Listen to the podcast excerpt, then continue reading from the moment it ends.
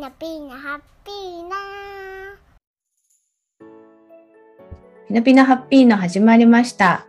本日から、えー動画で実験的にうん。撮ってみたいと思います。はい。もともと、ね、うん、YouTube 始めた頃は、ラジオ番組やりたくてね、そ画像はなしっていうことで始めたんだけう。ちょど、っと、お太りに、お太りになられてる二人なので。まあ、それだったら、ラジオだったら大丈夫かなっていうところと、そうそう。あと、うん私がその乳がんというかポンちゃんで、うん。あの、まあ、はげ散らかしてたので、まあ、それとか、まあ、むくんだりとかねちょっとね、肌荒れがひどかったりとかしたので、うんうんうんもうお店、お見苦しいマックスだったから、ちょっと声そんなことなかったけどね。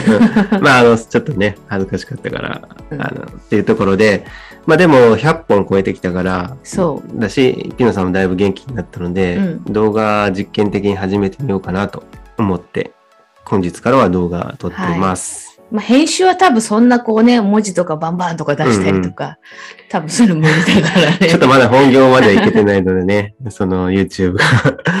ということで、まあ、これまでと変わらず簡単な編集になってしまうんですけど、はい。よろしくお願いいたしおます。願いします。はい。で、今日のテーマなんだけど、うん。動画にして、はい1本目のテーマとしてはふさわしいかなと思うんだけど、うんうん。ヘアカラ部屋から、うん。うんこれね、ーのトリートメントかな。まあ、シャンプーとか、カラートリートメントとか、うんまあカラーシャンプーってやつ？やつ、うんうんうんというので、うん。まず前に配信した動画がうんちょっと好評だったので、それの続編っていうところかな。まあ、ブリーチしましたっていう話があったんだけど、うん。そこからピノさんはうん独自でうん。カラーシャンプーを使ってるんだっていうのを今日お話しできたらなと。うん、うん。思いますまあ、今ね、ブリーチしてる人、うん。ケアあの結構ね、多くなったよね。ニュースでもよく見かけるし。そう前も話したかもしれないけど、うんこう3年か4年前ぐらいにケアブリーチっていううん。あの髪が傷みづらいうん。ブリーチが出て、うんでそれが昔うのん。ブリーチで言うと、うん。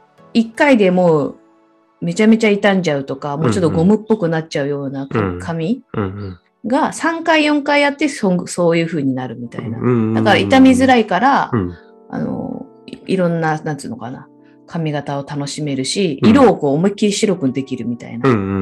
ブリーチ1回だけするだけだと、だいたいこう金髪っぽいとか茶色っぽい、明るいねき、なんかオレンジみたいなうん。感じなんだけど、それを2回、3回、4回ってやっていくと、本当に髪が白くなるのね。うん。でそれやりたいんだよ。で、白くなると、いろんな髪がこう、いろんな色がこう入りやすくう、なんる。し、こう発色が良くなるみたいな。うん銀髪にしたいから僕それやりたいんだよな。前やってたって言ってたえよね。昔ね、うん十歳ぐらいの時やってたんだけど、その時は髪がすごいいたんだガシガシになってた。うんうんうん2回ぐらいやったかな、ブリーチ2回ぐらい。私も今このちょっと髪色分かりづらいと思うんですけど、うん3回、近づいてみる？3回、うん。で、あれだね、ブリーチしてるところにうん、色を入れている状態なんだよね、きっと。そう、最初はピンク。うん、最初はね、うん。なんかちょっとラベンダー系、ラベンダー、グレー、うん。グレージュとなんかラベンダーが合わさったようなやつをうんうんうん。1回、2、3回、ブあのブリーチ3回抜いた後に入れてもららったんだけども、それってやっぱすぐ落ちちゃうのね。うんうんうんうん。でそこからキープさせる意味では、うん。そのカラーシャンプーとか、うんうん。まあカラーバターとか、うんあとカラートリートメントって言って、まあ、自分が自宅でこうケアするようなやつうんうんうんうん。を、まあ、やると。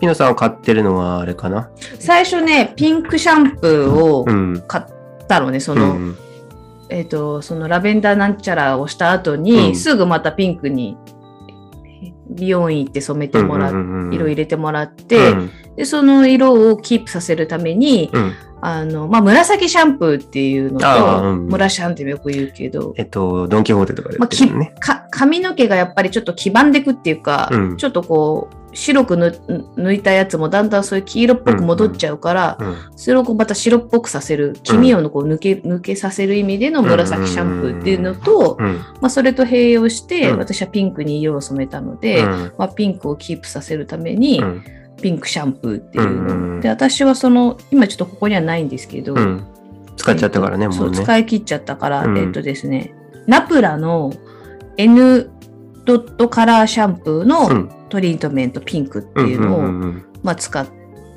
てましたッ。トはどこで買えるんだっけ？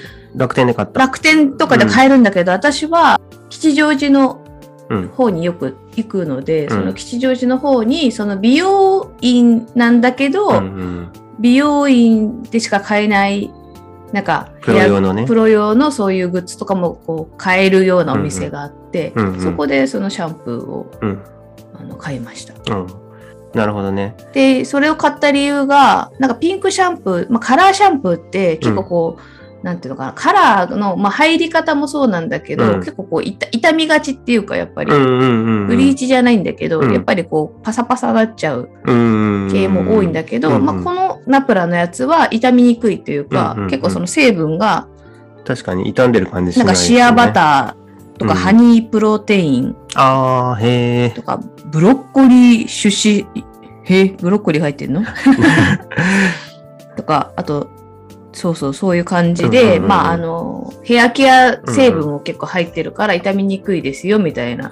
少しはお多分お値段するんだろうけど、そっちの方が安心感あるよね。うんうん。なので、それいくらだったんだろうな。ちょっと忘れちゃったんで、まあでもうん2、3000、ぐらいかな2000円とか、2000いくらとかなのかな。うん安ければ1000いくらとかでも買えるんだろうけど、うんうんうん私はその紫シャンプーと、うん。うんえっとそのピンクシャンプーを、うんまあ、併用してると、うんうんで、紫シャンプーは今使ってるのが、あ、前と違うね。うん。これ、こちら。それはドンキホーテで買えないやつだね、きっと。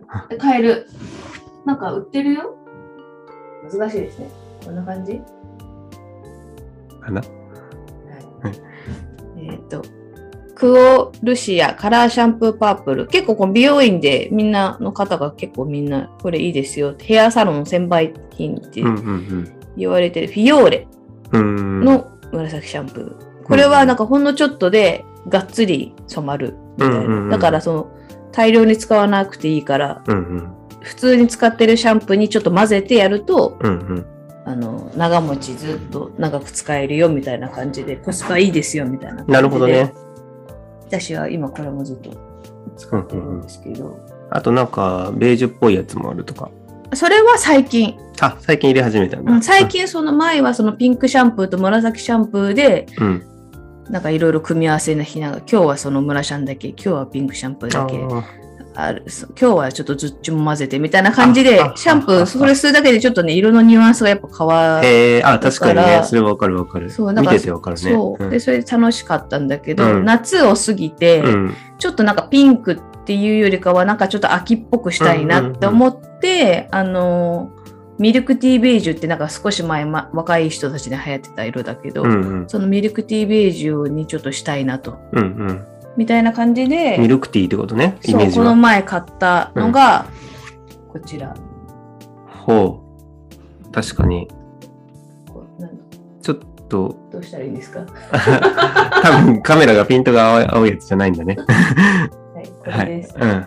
えっ、と、フュージョニストミルクティーグロー。これめっちゃいいですね。こうんえ色味が私結構好きです。うんうんこれもそのなんか上品な感じだよね。美容室専売品っていうことで、あのそこの私が行った吉祥寺のうん。美容院専門のとこで買った。そうなんだね。これ、はシャンプーじゃなくてトリートメント。うんうん。シャンプーの後にあのこれをつけてちょっと数分放置してあの洗える洗えると結構その茶色茶色っぽいっていうかミルクティーベージュっぽい感じの。色味になるのでそれに私は紫シャンプーこれ合わせて、うんうん。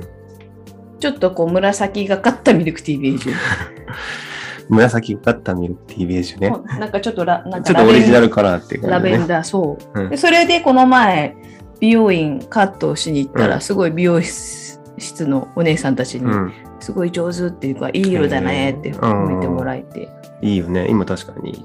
髪も伸びてきていい感じで、そう。黒も混ざって。なんかね、うん。もうあのちゃんとおしゃれでこうしてますよっていうのがなんかね。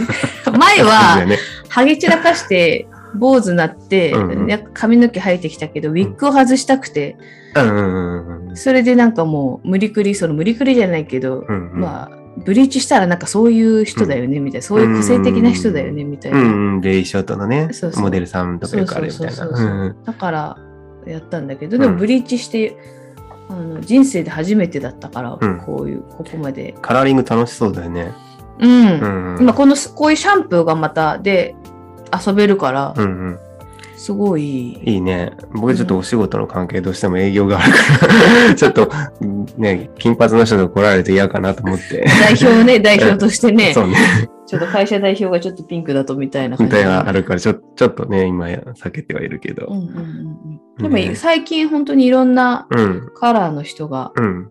増えたよね。うんうんうん。こうやって楽しめるっていうのはなんかすごく。そう、すごくいいと思う。ね。結構年配の方もやってるし。昔はその、うんね、紫ヘアのおばあちゃんいっぱいいたけど、うんちちょっとなんかよくおばあちゃん色カラーって思ってたけど、今うん逆になんかちょっとおしゃれおしゃみたいな。れだね。今すごくそう思う。綺麗に入るからだね、色き色がきっとねか。な、うん。でもこういうやっぱカラーシャンプーうをん。することによって、うんなんかちょっとおしゃれに見えるっていうか、シンプルなこうファッションでも、なんか髪型がやっぱこう、うん。髪が明るいっていうか髪が綺麗って言った人は、なんかそれだけでちょっとこうおしゃれな感じにうん。見える。うん。見える見える。確かに。シンプルでもうん。ね。なんか個性、まあ、しし T シャツに、ね、パンツの普通でもこう髪の毛がピ金髪とか白髪とか。ピンクだとなんかそれだけであこうなんかちょっとこしゃ個性でなんかおしゃれな人なのかなって 思っちゃう。う。割と最初だけじゃ、なんじゃないかな。ハードルが高いのって。